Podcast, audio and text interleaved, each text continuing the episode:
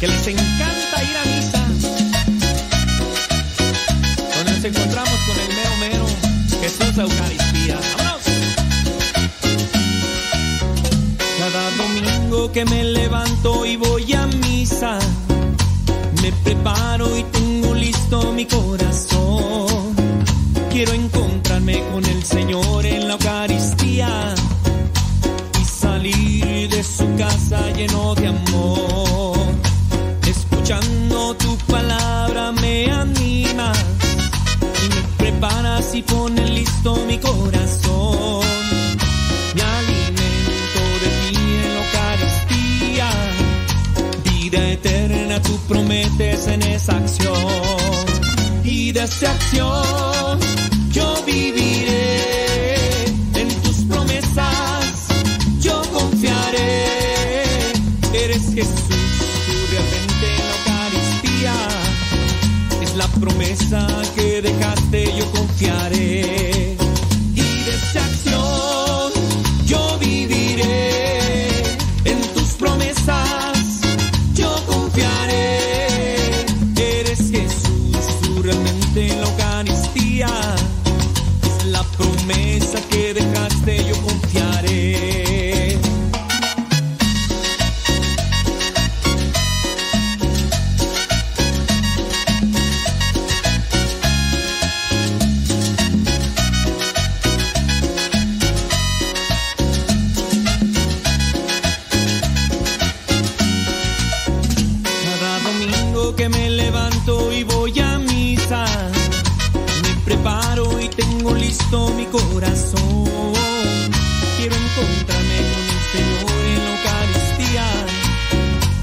Salir de su casa lleno de amor. Y de esa acción yo viviré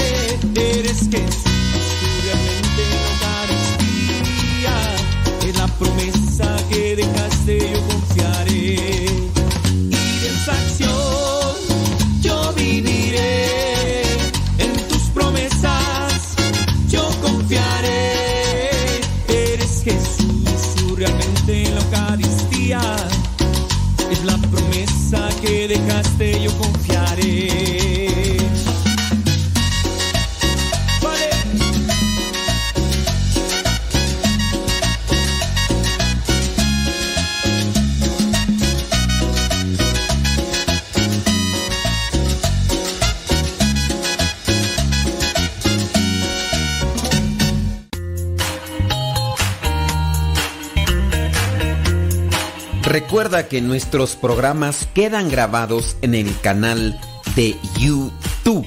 El canal se llama Modesto Radio. Ahora, que si tú trabajas en una estación de radio y quieres pasar estos programas, ponte en contacto con nosotros.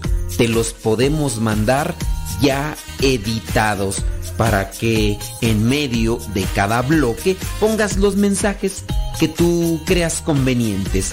Si trabajas en una estación de radio, ponte en contacto con nosotros y te mandamos los programas que nosotros realizamos.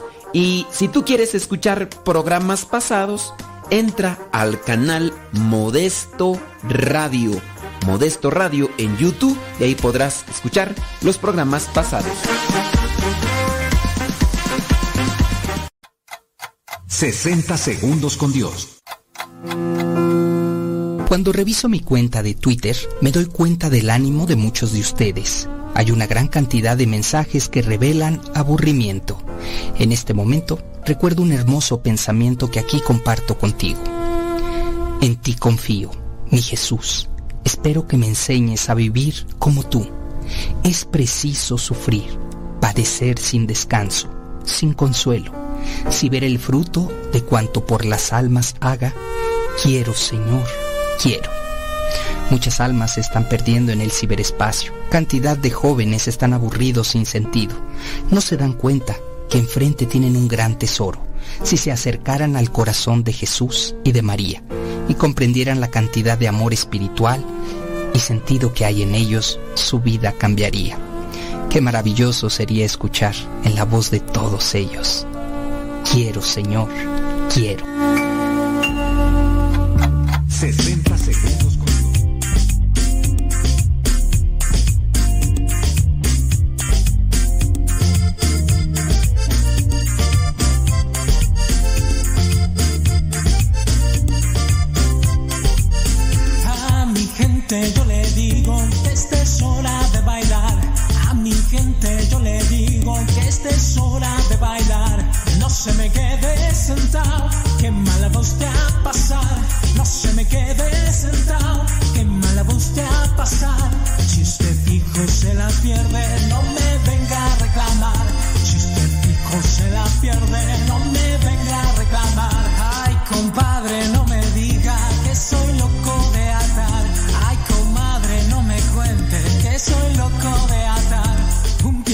piececito para adelante, el piececito para atrás, un piececito para adelante, el piececito para atrás, porque usted me ve contento, yo se lo voy a contar, porque usted me ve contento, yo se lo voy a contar. El Diosito lindo, el santo, el cubero.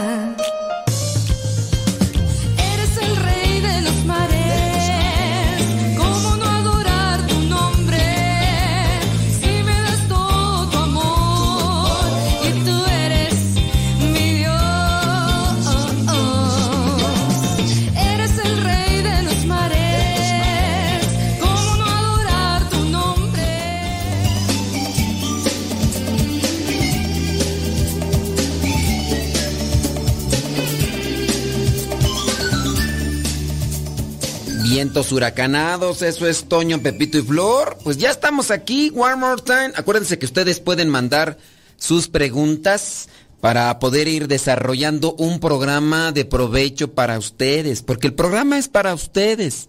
Ciertamente, comentarios que pudieran generar una reflexión, una, mm, un desarrollo de un tema. Sí, porque hay personas, ¿verdad? Pues, ¿para qué nos andamos? Hay personas que pues, nada más quieren, pues, que, que digamos sus nombres al aire y pues sí, es que se siente bien la persona. Dice, ay, es que...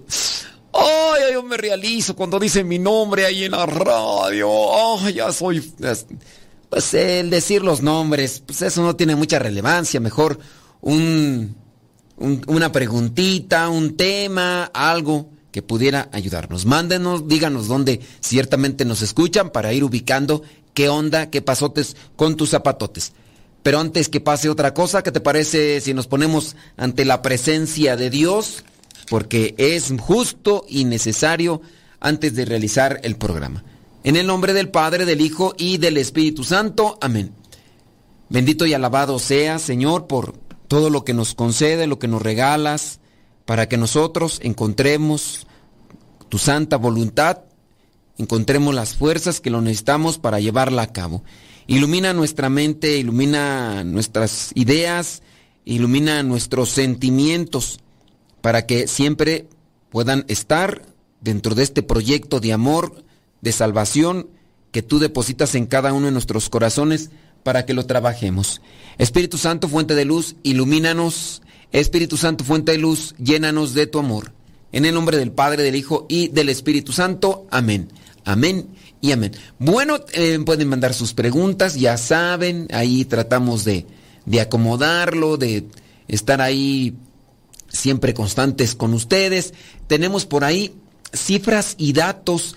Mm, A lo mejor ya lo habíamos leído esto sobre las leyendas negras, esto de la, de la Inquisición.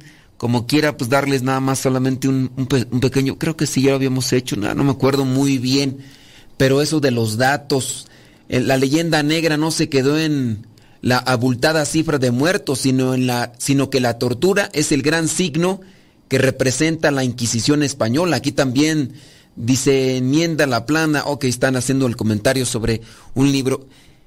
¿Y qué, qué es la Inquisición? Bueno, pues es esta forma de callar a quienes, a quienes decían herejías dentro de la historia.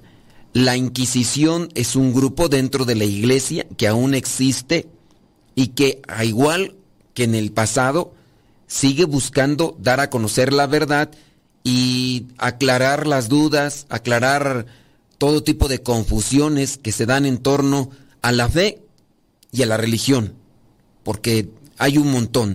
Entonces, eh, hay muchas cosas ahí. Dice, por ejemplo, aquí dice, mm, se han calculado que los inquisidores españoles recurrieron a la tortura en aproximadamente 2% de todos los casos que pasaron por su tribunal. Eh, se le llama leyenda negra porque pareciera ser que la iglesia es la única realizadora de las torturas que sí se dieron en su caso, pero que no fueron ejecuciones por parte de la iglesia. Pero aún así, pues, se le ha echado la culpa a la iglesia, como también igual sucedió en tiempos cercanos a nosotros allá en Canadá, donde una invención, chisme, una blasfemia, no es una calumnia, una calumnia llevó a que cientos de personas o miles de personas se pusieran en contra de la Iglesia Católica y después empezaran a quemar lo que son estos lugares de culto, hablando de iglesias católicas, también iglesias, pues templos, templos eh, evangélicos. ¿Todo por qué? Pues una persona con un detector electrónico, un escáner, y dice en cierto lugar donde había una escuela, una escuela católica que se dedicaba a la formación eh, y de los indígenas de aquel lugar en Canadá. Eh, después encontraron allí en ese lugar cientos de cuerpos enterrados y fue una, un resultado que dio el escáner electrónico y que, a, y que a partir de ahí, como dio ese resultado y era una, pues una persona que se dedicaba a esto de la, del, de la investigación y todo, pero que se dejó llevar por lo que decía el escáner electrónico.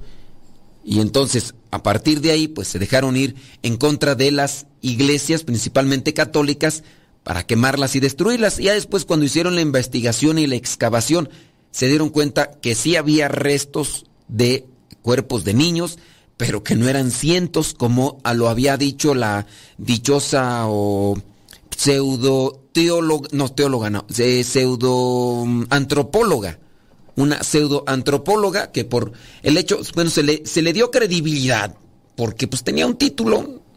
A veces esos títulos sirven para eso, para que te acepten en ciertos lugares o para que te den cierto tipo de credibilidad. Entonces se le creyó a una eh, pseudo antropóloga y con un escáner mm, electrónico y a partir de ahí. Sí había restos de niños, sí se enterraron ahí porque morían los niños por las enfermedades que se adquirían en tiempo de la conquista, tanto española como británica, que se fue dando en, en Norteamérica, hablando de la parte y en Latinoamérica, pero no eran las cifras que se decían. Lo mismo también sucedió con esta cuestión de la Inquisición. De la Inquisición dice, entre las estadísticas históricas, hablando de la Inquisición, entre las estadísticas históricas, tal vez ninguna haya sido tan ofensivamente inflamada como las que se refieren al número de personas ejecutadas como brujas entre aproximadamente los años 1450 y 1700, hablando de la Inquisición.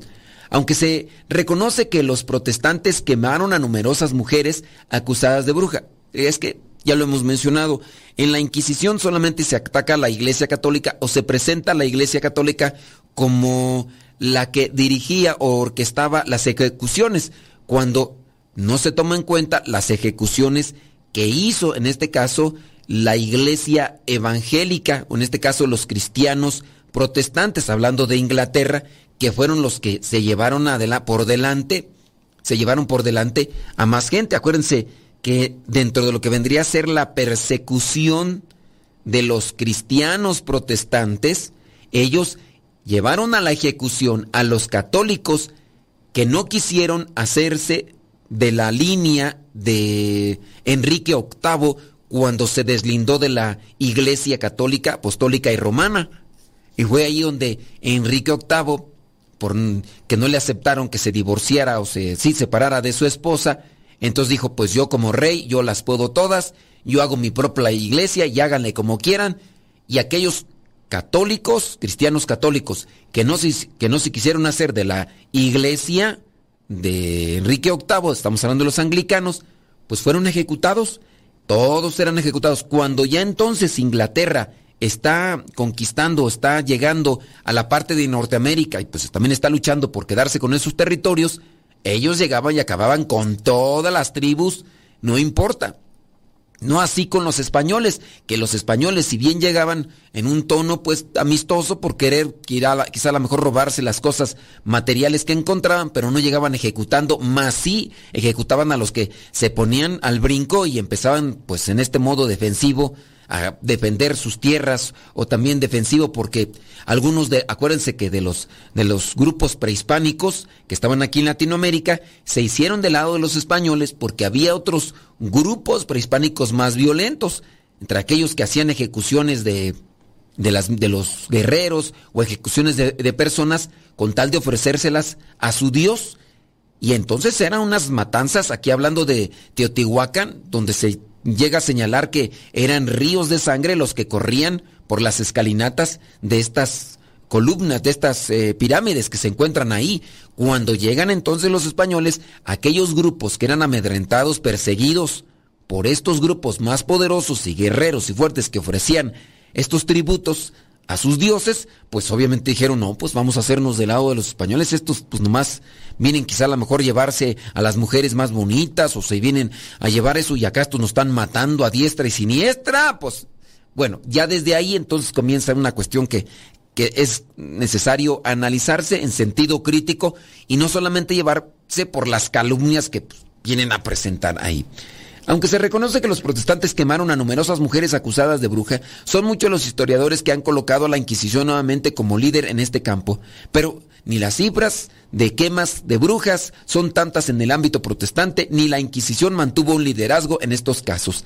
Y así el historiador William Monter, experto en la materia, afirmó que en el periodo en el que la casa de brujas alcanzó su cuota más alta, en la mayor parte de Europa en el año 1540, la Inquisición de Aragón solo ejecutó a 12 personas por superstición y brujería.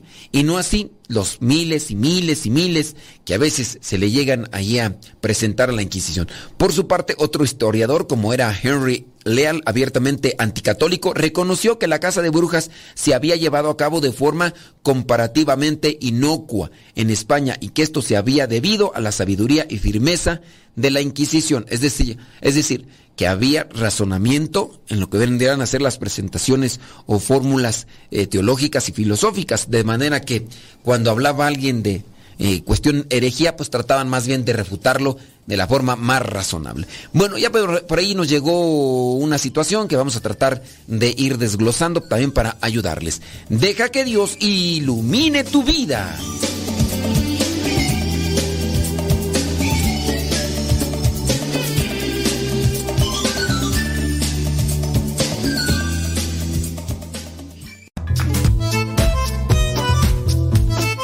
Si tienes preguntas para el programa, ve a la página de Facebook Programa Evangelizar sin Tregua y ahí déjanos tu pregunta y también ten paciencia para que podamos responder. Recuerda, la página se llama Evangelizar sin Tregua. Programa Evangelizar sin Tregua. Así se llama la página, Programa Evangelizar sin Tregua y ahí déjanos tu pregunta y vamos a responderte aquí en el programa.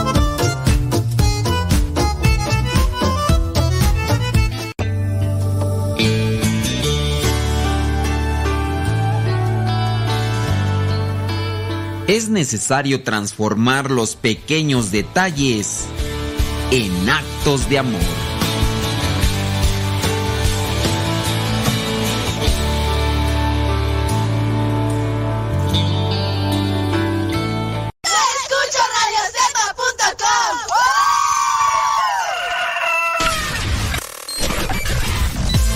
Comparte nuestras publicaciones de Facebook para que más personas conozcan.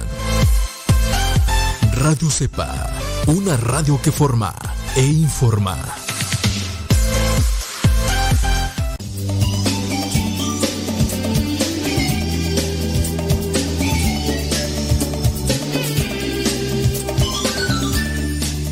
Gracias a la vida que me ha dado tanto. Me preguntaron, ¿y cómo le haces para estar siempre de buen ánimo? Le dije, "Mm, si me conocieras. Le dije, búscale ruido al chicharrón. Estoy contento mientras no le busques. No le busques. Pero sí trato de conectarme todos los días con Dios. Porque de Él encuentro la fuerza y la motivación. Y yo sé que en esta vida cuando se está de su lado está mejor. Por eso hay que levantarse y ponerse en oración. Y hay de aquellas personas que no lo hacen, mas lo dicen, lo promueven, pero nunca llegan a realizarlo. Iba a buscar una palabra con la prosa y el verso porque se me cruzó aquí, pero no la encontré y la dejé ir. Mándenos sus comentarios, señoras y señores. Nos llegó ya una cartita. Y aquí, déjame ver qué dice esta carta. Eh, saludos, dice, me encanta su programa. Bueno, pues a mí me gusta que nos digan eso porque nos motivan en cierto modo, ¿verdad? En cierto modo. Dice, que Dios lo acompañe siempre. Muchas gracias. Y buenas ranas, muchas thank yous very much. Mm, tengo una pregunta. Mm, dice esta persona que está casada, eh, tiene tres años. A ver, a ver, a ver. Dice, está casada con su esposo, tres años. Tienen tres hijas. Santo Dios. Dice, estamos los dos en los 30. Él es muy sexualmente activo. Tienen 30. Yo no sé, yo no sé. Yo podría suponer, por lo que he leído, que en esas edades, pues bueno, andan como en burros en primavera. Anda, pienso yo, pienso yo, yo no sé. A mí que me esculquen, yo no sé. Pero en esos tiempos, pienso yo que el tanto la mujer como el hombre. Pero ahora, eh, ¿por, qué se dice sexualmente activos? Es que si le buscas ruido al chicharrón lo encuentras, ¿no? ¿O no? Digo, al final de cuentas, la cuestión sexual es algo que si tú le atizas, se prende el, el fuego. Ahí, o sea, ahí están los tizones, pero si tú le soplas, estos se encienden. Y si se encienden, te queman. yo, así, yo así lo veo, no es... Si una persona dice, no hombre, es que yo no me aguanto, no, más bien, que tanto le está soplando a la imaginación y a las cuestiones de, de lujuria, ¿o no? O alguien va a decir, no hombre, yo, no, yo nunca he visto, yo nada, y, uff, yo estoy que no me aguanto. Tanto así que habrá incluso, eh, sí, están las pulsaciones, están, si tú quieres, hasta el instinto, en cierta forma natural, de reproducción, porque pues a los perros, ¿quién les dice? Pues nadie, ¿no? Entonces, pues los perros, dentro de lo que vendría a ser eso, pues empiezan ahí en la experimentación y todo eso. Pero una cosa es que el instinto de supervivencia te lleve ese tipo de cosas y que en las manifestaciones naturales del organismo pues sientas placer y el hombre siendo egoísta se encuentra también en la búsqueda siempre del placer. Pero otra cosa es que en esa búsqueda de placer le soples más con el abanico a, los tizones y a la lumbre y ésta se encienda más. ¿O no? Bueno, dejémoslo ahí. Hay que tener mucho cuidado, hay que tener mucho cuidado en el caso de la mujer o del hombre cuando, se, cuando tienen estas características. Dice, es muy sexualmente activo. Algo, algo, algo ha de andar haciendo, discúlpeme la molestia, algo ha de andar haciendo por ahí patizarle al... Y después para que se sienta la llamarada mucho. La otra, de igual manera, creo que se debe de manejar en el discernimiento y la madurez a consideración lo que a veces gusta, pero dentro de lo que gusta se tiene que medir las consecuencias. Digamos que te gusta el azúcar. Me gusta mucho el azúcar. Busco el azúcar. La busco en sus diferentes presentaciones. ¿Quién no habrá que le guste el pan? No sé por qué, yo ahorita que estoy en estas limitaciones gastronómicas de no carbohidratos, veo una dona y traigo aquí, mira, la traigo aquí de comerme una dona. Pero hay personas que me dicen, quítate que ahí te voy. Porque pues así. Y en la medida en que más comen, pues más dan las, las cosas. Yo me pongo a pensar en la dona. La miré en un comercial, miré así hay un pequeño video de un señor, dice, te enseño a hacer donas caseras. Y se miraba tan sabroso que ahorita ya se me empezó a hacer agua la saliva. Y entonces, en la medida en que más me la imagino yo, pues más ganas me van a dar de comerme una dona. ¿Y qué pasaría si ahorita llegara un hermano y me dijera, ¿cómo ves? ¿Cómo ves? Aquí están estas donas. Una, tiene rato que no comes pan Aquí está, mira. Y que le haga así, mira, y que... Si yo ya le he estado atizando al fuego con la imaginación de comerme ese pan, y, no una conchita, no, no, un, no otro pan, no, específicamente la dona. Y si llegara ahorita ese hermano, no sé qué tan fuerte sería para decirle que no. Es más, me espero que no llegue, porque si llega, no sé qué vaya a pasar, pero le he estado atizando yo al fuego. Creo que allí está el gran peligro dentro de nuestras debilidades.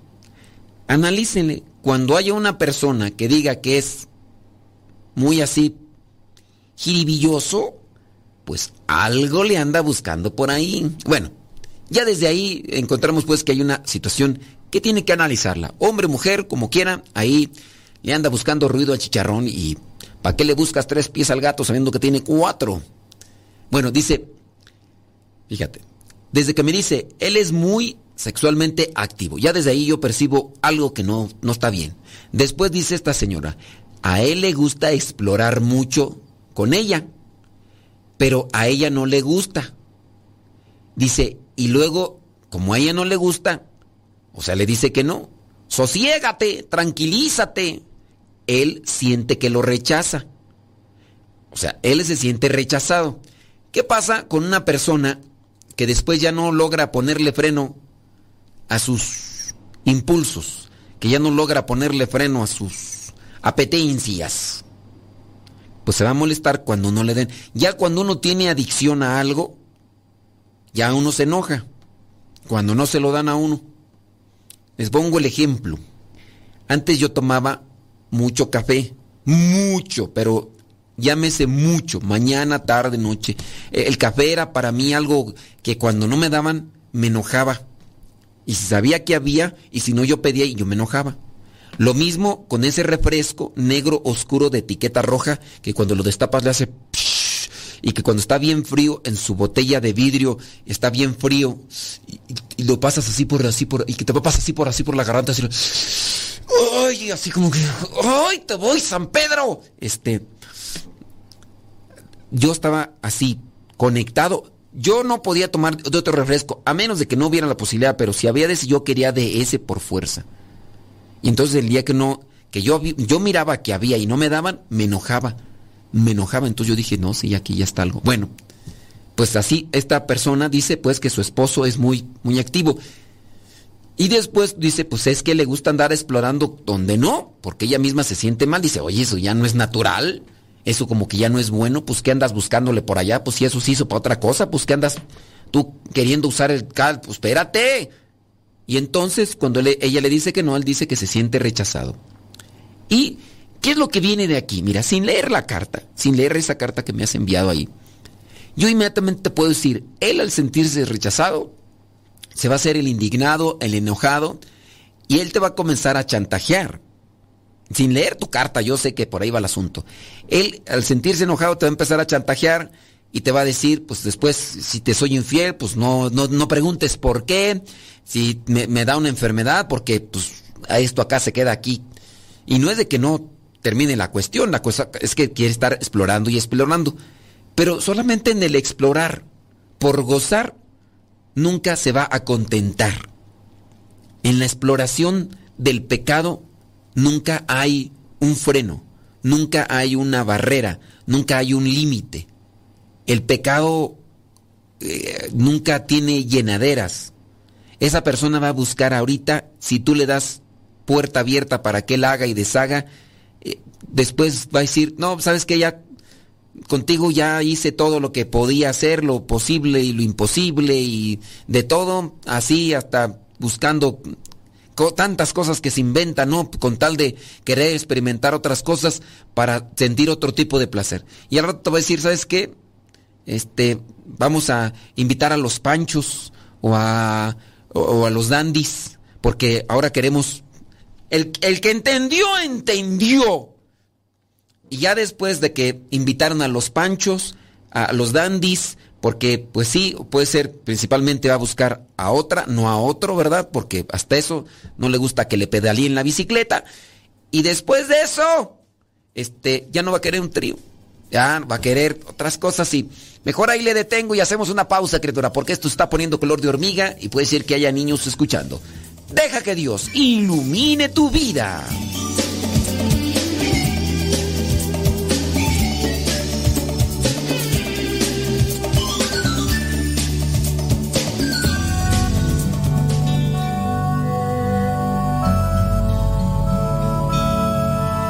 El Evangelio de todos los días directamente hasta tu celular.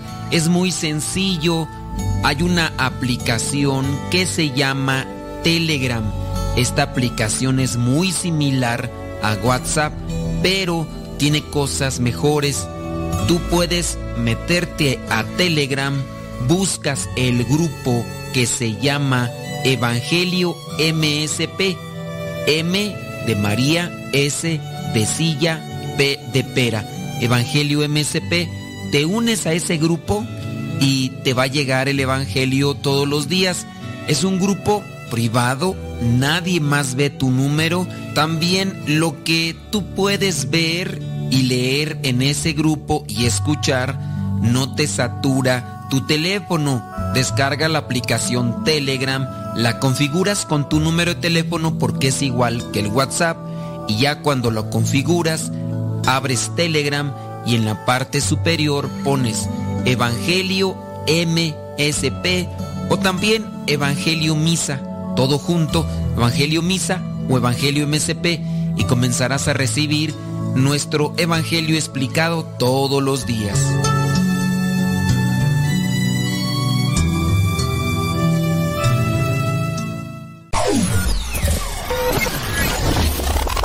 ¿Sabías tú que el relato de la Biblia Dios lo escribió personalmente una vez?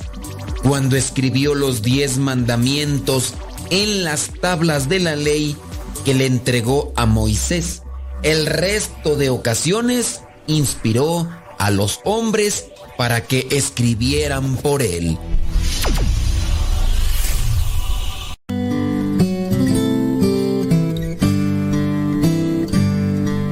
Ser cristiano y no ser sincero es una contradicción. Escuchas Radio Cepa.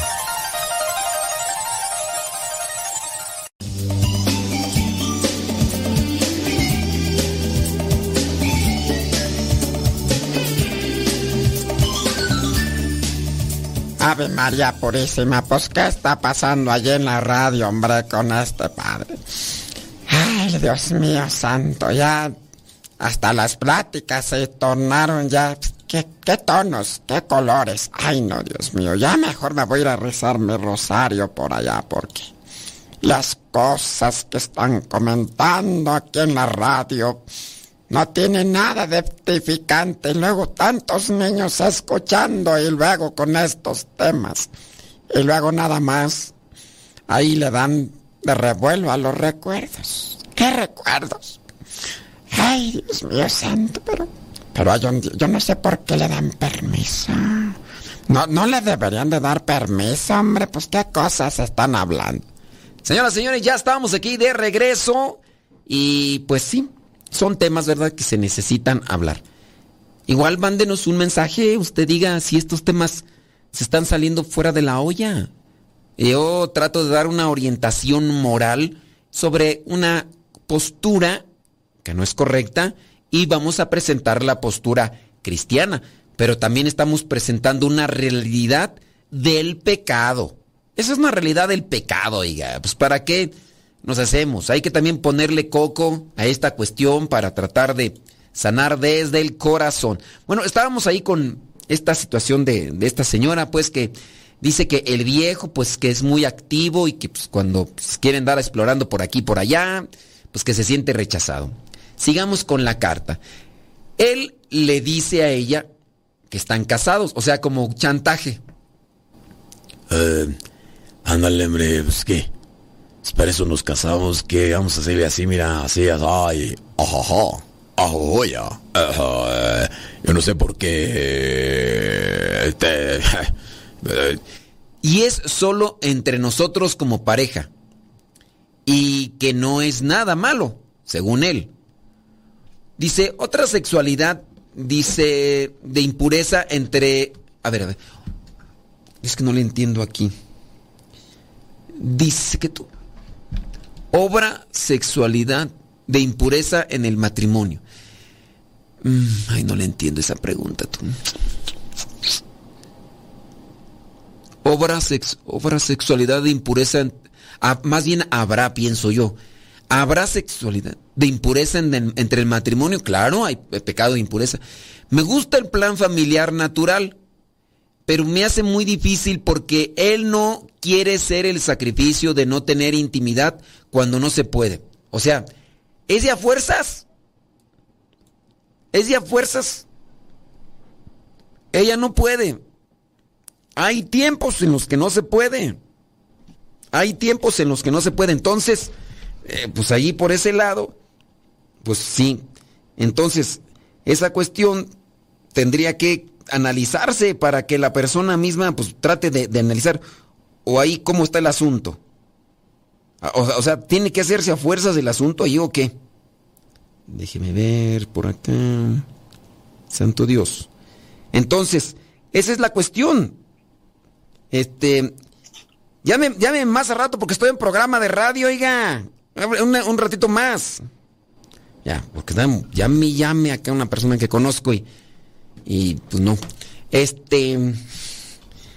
No, no, ahorita no podemos atender, espérenme tantito. Y. ¿En qué estábamos tú? Ya hasta se me fue el avión. Eh, dice.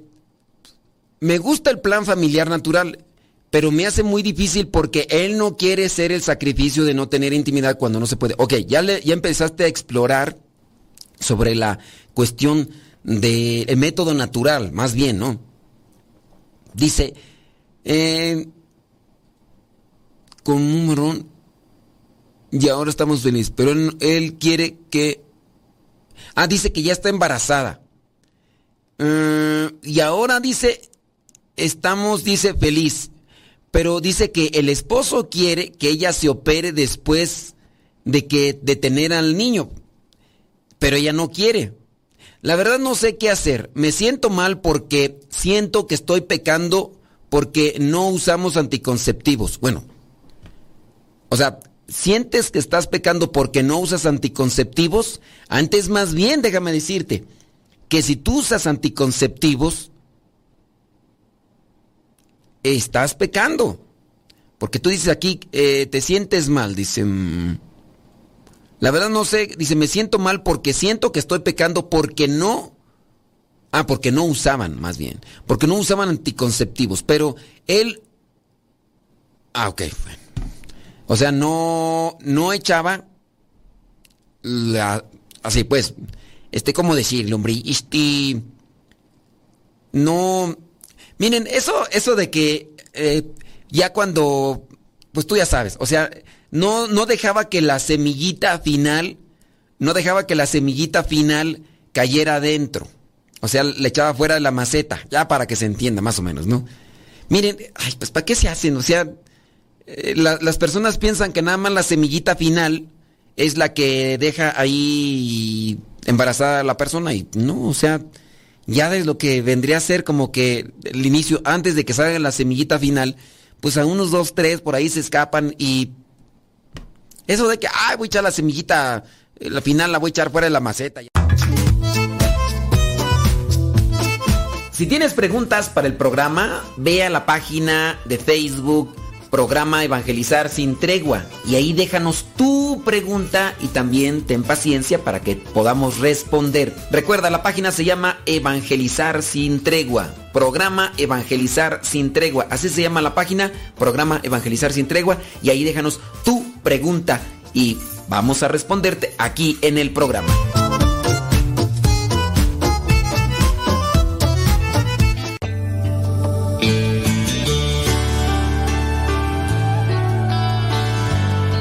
El que se empapa del amor de Dios nunca conocerá el aburrimiento.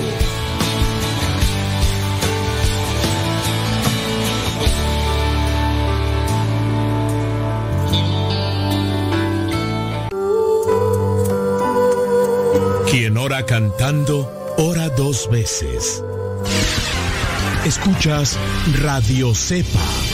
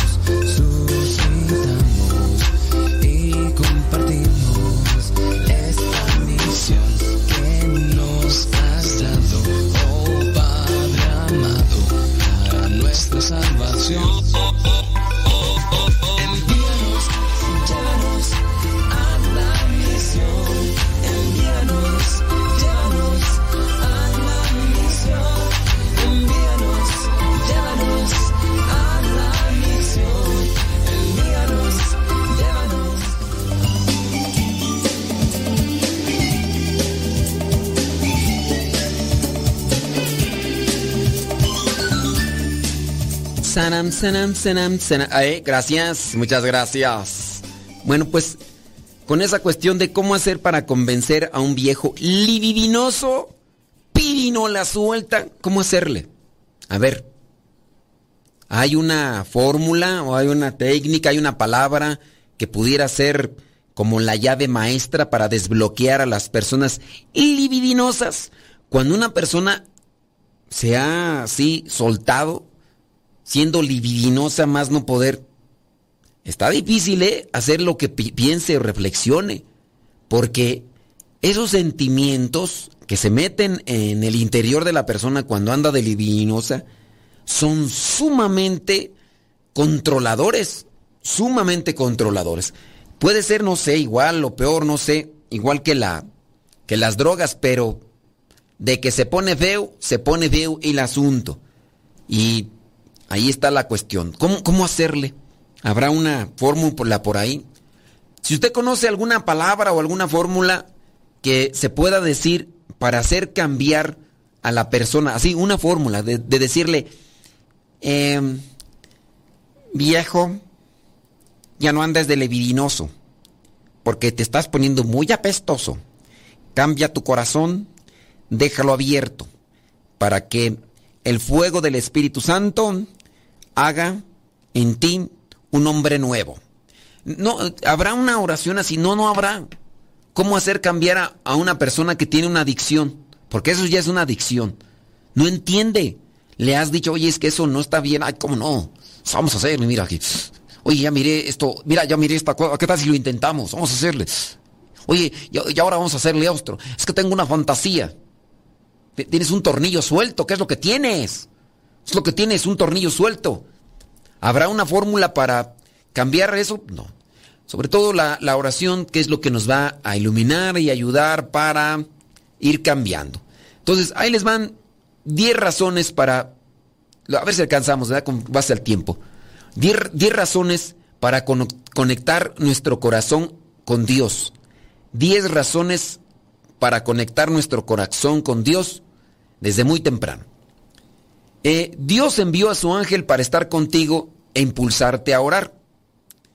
En el Salmo número 3, versículo 5 dice, yo me acosté y dormí y desperté porque Dios me sustentaba.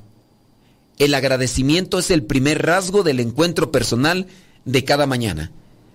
Si en la noche antes de dormir yo me he puesto a meditar lo que Dios me ha permitido dado y me pongo en sus manos para que me dé un nuevo día, lo más idóneo, lo más sensato será que al levantarme en la mañana vuelva nuevamente a conectar mi corazón con Dios para que Él me ilumine. Por eso es una de las razones. La primera, de por qué orar en la mañana. Número dos, apreciar al Dios que nos levantó. Los salmos de la Biblia son fuente de gracia y los textos bellísimos para el agradecimiento de Dios. A Dios. Por eso démosle gracias a Dios porque Él ve los hoyos en nuestra vida que nosotros no vemos. Por eso con el Salmo 103, del versículo 1 al 6, podemos decir, bendice alma mía a Dios y bendiga todo mi ser a su santo nombre. Nosotros los religiosos tenemos la oración de las laudes y del oficio en la mañana. Entonces debemos apreciar al Dios que nos levantó. Número 3, razón por la cual debemos de orar. Te, te despertaste con vida. Puedes levantarte. Te, te vales por ti mismo. ¿Qué mejor que agradecerle a Dios? Tienes fe y esperanza además a Cristo, que intercede por ti y al Espíritu Santo, que te conduce por la vida. Una nueva razón para orar. El Salmo número 34, versículo 7 dice, el ángel de Dios acampa alrededor de los que le temen y los defiende. Entonces, el ángel de Dios está ahí, acampando, y nos está defendiendo. Otra razón por la cual podemos levantarnos y conectar nuestro corazón con Dios para agradecerle. Muchos no lo vemos ni lo consideramos, pero nuestro ángel de la guarda está ahí para defendernos, no necesariamente de las cosas humanas, como a veces sucede en nuestra vida. Podríamos decir, es que no me defendió eh, mi ángel de la guarda de, de ver estas cosas que son sucias. Si el ángel de la guarda tuviera esa potestad física para controlar nuestras vidas, muchos de nosotros ya hubiéramos renegado. Pero la función principal del ángel de la guarda es defendernos de los espíritus malignos que están en la búsqueda de almas para llevárselas al diablo. Los espíritus malignos andan como leones rugientes, buscando a quien devorar, y solamente buscan un alma descuidada para atraparla y llevarla al infierno. Pero ahí están nuestros ángeles, nuestros ángeles de la guarda siempre defendiéndonos a capa y espada. Otra cosa es que nosotros andemos buscando el mal, pero Dios los ha enviado a ellos y nos están librando y nos están cubriendo de esos ataques enemigos. Sí, yo sé, en ocasiones uno puede decir, ay, ¿cómo no me defendió de del asalto que tuve? No me subí al medio de transporte público y se subió alguien a asaltarme. Cosas materiales. Pero imagínate, en este caso, interviniendo físicamente en todos, pues principalmente la función de un ángel está ahí. Y en la noche, cuando estamos inconscientes, porque estamos dormidos, el ángel de la guarda siempre acampa alrededor de los que temen a Dios y, lo, y nos defiende.